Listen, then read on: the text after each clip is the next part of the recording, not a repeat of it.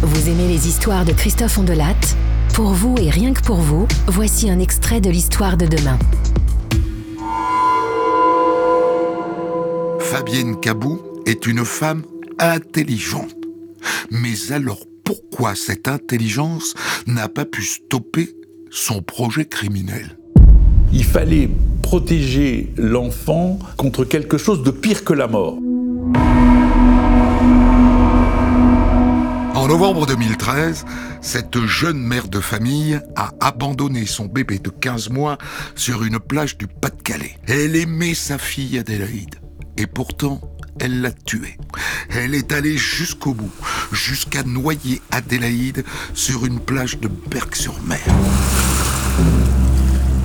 Elle parlait d'un vent dans le dos, d'un pistolet sur la tempe. Elle disait qu'elle avait lutté contre cette force, qu'elle avait pleuré, qu'elle avait crié, qu'elle était dans un combat terrible, mais qu'elle avait perdu ce combat. Et quand elle parle de ce combat, je me dis, elle est schizo.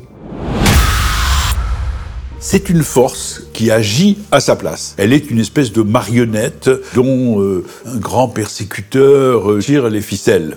Elle essaie de résister, mais elle n'y parvient pas. On de la raconte. Côte B sur Europe 1.